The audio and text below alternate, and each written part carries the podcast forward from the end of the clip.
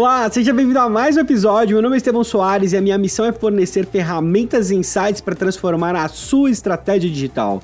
E no episódio de hoje eu vou conversar com você a respeito de uma estratégia que tem crescido demais nos últimos anos, que é a estratégia da retenção.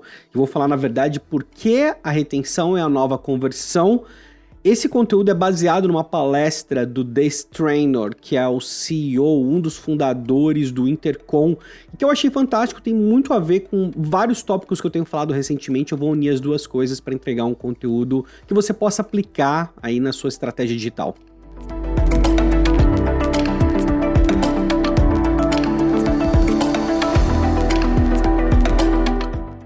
Bom, então, por que retenção e qual que é o contexto da retenção no cenário que a gente vai colocar aqui? Uh, muitas empresas elas dedicam uma quantidade massiva de tempo na aquisição de clientes. Aliás, a maior parte dos recursos de uma empresa normalmente está direcionada para está direcionado para aquisição de clientes. Quando a gente fala de, de, do ambiente digital, isso é especialmente verdadeiro, porque você vê, tipo, sempre a maior parte da verba vai para aquisição, vai para conquistar novos clientes, vai para a etapa da conversão. Já falei antes sobre a importância da marca, sobre a importância da interação e da gente visualizar essas outras etapas do funil também como resultado, mas a retenção, ela tem um papel chave nisso tudo. Sem a retenção, o seu negócio não funciona. E simplesmente assim, se você não está trabalhando mecanismos para aumentar a retenção, você está jogando dinheiro fora porque você não está otimizando o processo, o investimento que foi feito na etapa de aquisição, percebe? Então, otimizar a retenção, e você tem que ter ações específicas para isso, vai garantir que o investimento que você tem ali, eh, que você faz na aquisição, ele vai ser um investimento saudável para a empresa, vai ser um investimento bem aproveitado, vamos dizer assim, né? Então, uh, primeiro, focar em o que faz os clientes ficarem no seu negócio. Você tem uma empresa, você está trabalhando, você tem um produto ou um serviço ou qualquer coisa, ou uma ONG, você trabalha com doações, o que faz as pessoas continuarem ou voltarem ou continuarem tanto consumindo ou como recomprando produtos com você? Quais são esses principais elementos e como você pode facilitar esse caminho para que o usuário continue fazendo isso de forma consecutiva? A retenção tem muito a ver com isso, porque a gente olha para aquisição e é fantástico. Eu vou te dar o um exemplo de dois aplicativos. Um é o Yo, né, ele conseguiu um milhão de usuários, um aplicativo um, eh, para dispositivos móveis, né, mobile, e ele conseguiu um milhão de usuários num período de quatro dias. Quatro dias.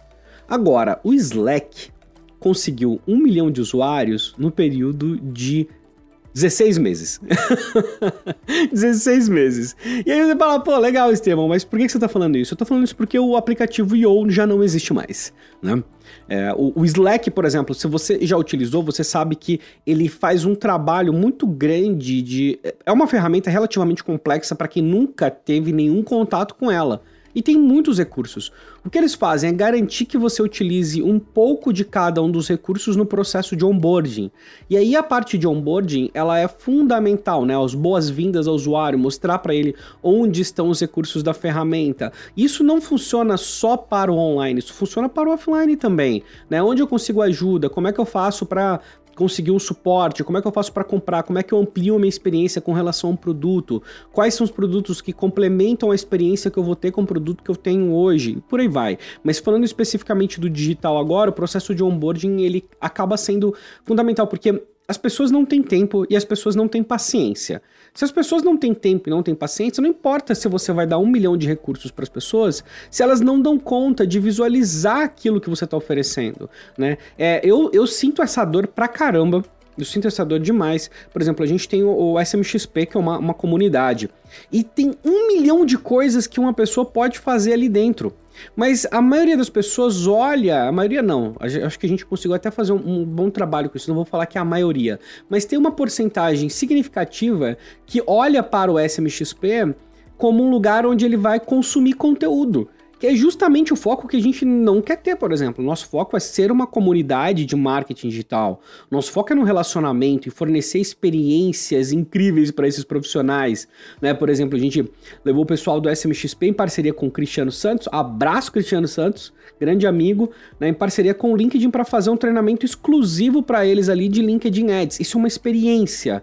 Né? Teve uma festa agora do MLabs é, que foi ali fechado para convidados no RD Summit e o pessoal do SMXP pode participar. Porra, essa é uma experiência incrível, entendeu? Tem a oportunidade de eu chamar uma pessoa para conversar e eles poderem interagir em tempo real. Então, é, esses são alguns benefícios que isso é difícil né, a pessoa entrar num lugar que ela tá achando que ela vai consumir um curso e saber que tem todas essas experiências. Então a gente tem que melhorar o onboarding. E eu tô aqui falando pensando que as pessoas que entram, essas experiências não ficam claras para ela, percebe? Então, o processo de onboarding é um grande desafio e é algo que a gente tem que ter assim, por padrão, redesenhar constantemente para fechar essa ponte melhor entre os recursos que você oferece ou os serviços que você oferece e o que o usuário está esperando.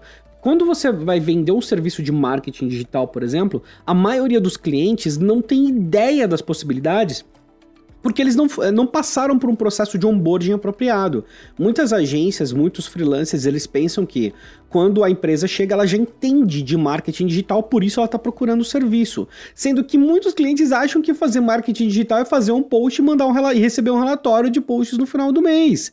Então o onboarding é, ok, o que, que nós vamos fazer porque que, que você vai ter de benefício, como que você coleta esses benefícios, que, como é que você ativa isso, como é que a gente conversa, como é que a gente melhora, como é que a gente vai crescer junto. Então, é, percebe que assim, para quem tem aplicativo, isso é muito claro, né? O processo de onboard, quem trabalha com aplicativo, é muito claro. Você quer sempre que a pessoa fique retida, utilize recursos novos, você manda incentivos, fala que a pessoa não utilizou alguma coisa e tal. Inclusive, uma dica rápida aqui: se você trabalha com Facebook Ads, você consegue fazer anúncios específicos dependendo. E tem um aplicativo, né? Dependendo dos recursos que a pessoa usou no seu aplicativo, tá? Fica de olho nisso aí, porque é, uma, é algo bem bacana e poucas empresas acabam explorando. Mas percebe que não é só para aplicativos. Então isso vai é, entra todo o contexto aí de design de serviços e o processo de onboarding acaba tendo um papel fundamental nisso tudo. Então como que eu vejo isso na prática? Como é que a, além da análise que eu já te falei como fazer de encurtar esse caminho da recepção da pessoa, mostrar isso no onboarding, focar nos benefícios, garantir que ele vai ter um, um caminho suave entre o processo de entrada e a utilização dos recursos do seu produto ou serviço de forma efetiva, quais são outros pontos que você tem que ficar de olho aqui? Primeiro, algo que muda muito em termos estratégicos é o começar a olhar para os clientes focando no LTV, no Lifetime Value, versus o valor da primeira transação. Porque se o meu foco é na retenção, eu não faz sentido eu querer eu focar em adquirir usuários só por conta de uma única transação. Eu estou focando no valor que ele vai dedicar para o meu negócio durante um período X. Entendeu? Então eu vou fazer uma campanha de marketing, eu não faço focado em uma única transação, eu faço focado no LTV potencial daquele cliente. Só isso já vai te diferenciar bastante do restante, porque vai permitir que você inclusive invista mais para adquirir um usuário que às vezes ele, ele tem um, um, um um grau de complexidade mais uh, profundo para poder compreender o seu serviço, por exemplo. Isso é especialmente verdadeiro para B2B, tá? Especialmente verdadeiro para B2B. Serve para B2C também, claro, com certeza absoluta, mas é muito, muito verdadeiro para quem trabalha com B2B e a gente não vê muito dessa conversa, né? Por ser uma estratégia tão importante, assim, é tão atual para os dias de hoje, tão necessário para os dias de hoje, a gente não vê muita conversa a respeito disso. Então, a primeira mudança de mentalidade é trabalhar com campanhas direcionadas com aquisição considerando o LTV versus considerar simplesmente uma transação. Se a gente está falando de retenção, tem a métrica que você não pode deixar de olhar, que é o churn, né? a taxa de evasão. As pessoas chegam, beleza, mas elas estão saindo, elas estão indo embora, elas estão comprando novamente. Como é que eu posso otimizar as pessoas que eu já adquiri?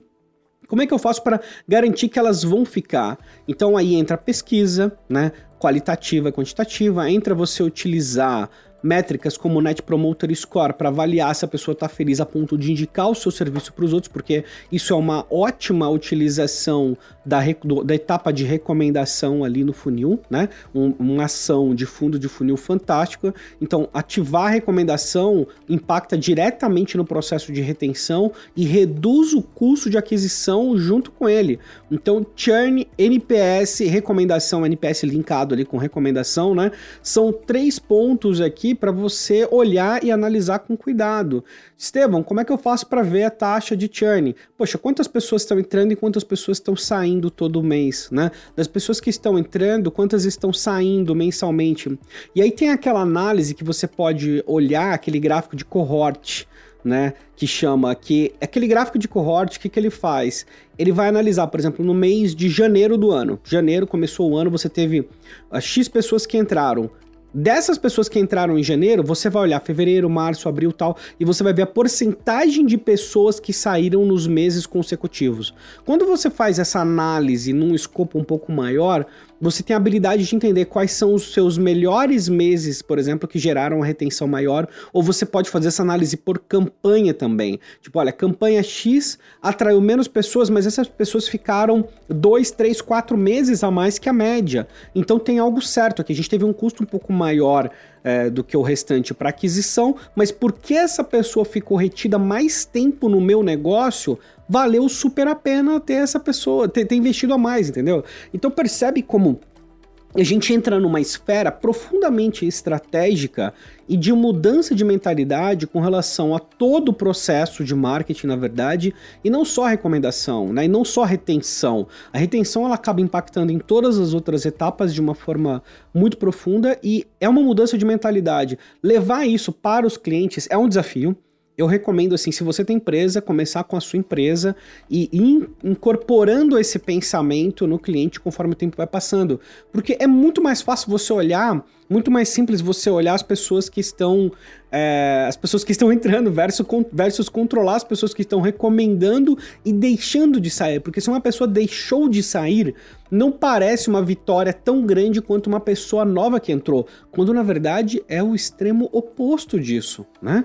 Então, assim, é, eu, eu queria gravar muito esse episódio porque, para mim, esse é um, um, dos grandes aprendizados dos últimos anos, uma das grandes mudanças estratégicas no contexto de negócio digital, especialmente de negócio digital. E quem trabalha com serviços de marketing digital precisa estar tá por dentro disso, precisa implementar ações de retenção com essa visão da otimização da aquisição, porque a aquisição fica cada vez mais concorrida. Percebe que o motivo fi final é esse. Se a aquisição fosse sempre muito fácil, Ok, mas não é. A aquisição fica mais concorrida, então é, você tem que valorizar mais esse processo. E a forma de valorizar o processo de aquisição é justamente dando atenção para a retenção.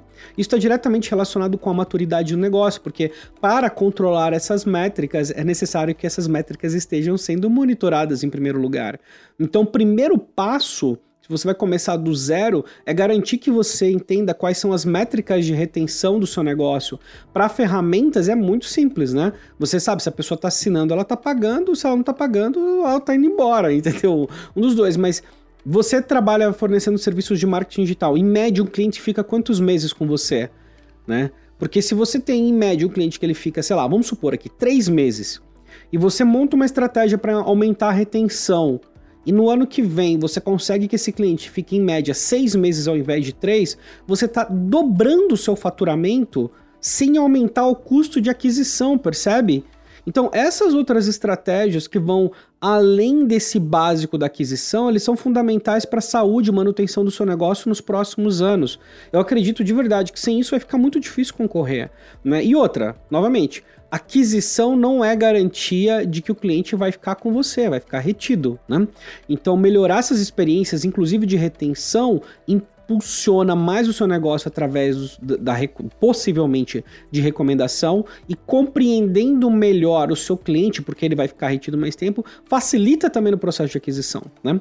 Então, é isso, é isso, queria deixar esse resumo aqui dessa estratégia de retenção, porque realmente eu acredito muito. Eu, eu, assim, a hora que eu li essa frase do The Trainer, eu, eu falei: caraca, meu. É isso, que frase maravilhosa, incrível. E tem muito a ver com várias coisas que a gente já falou antes por aqui, né? Então é isso, espero que você tenha curtido e você aplique também.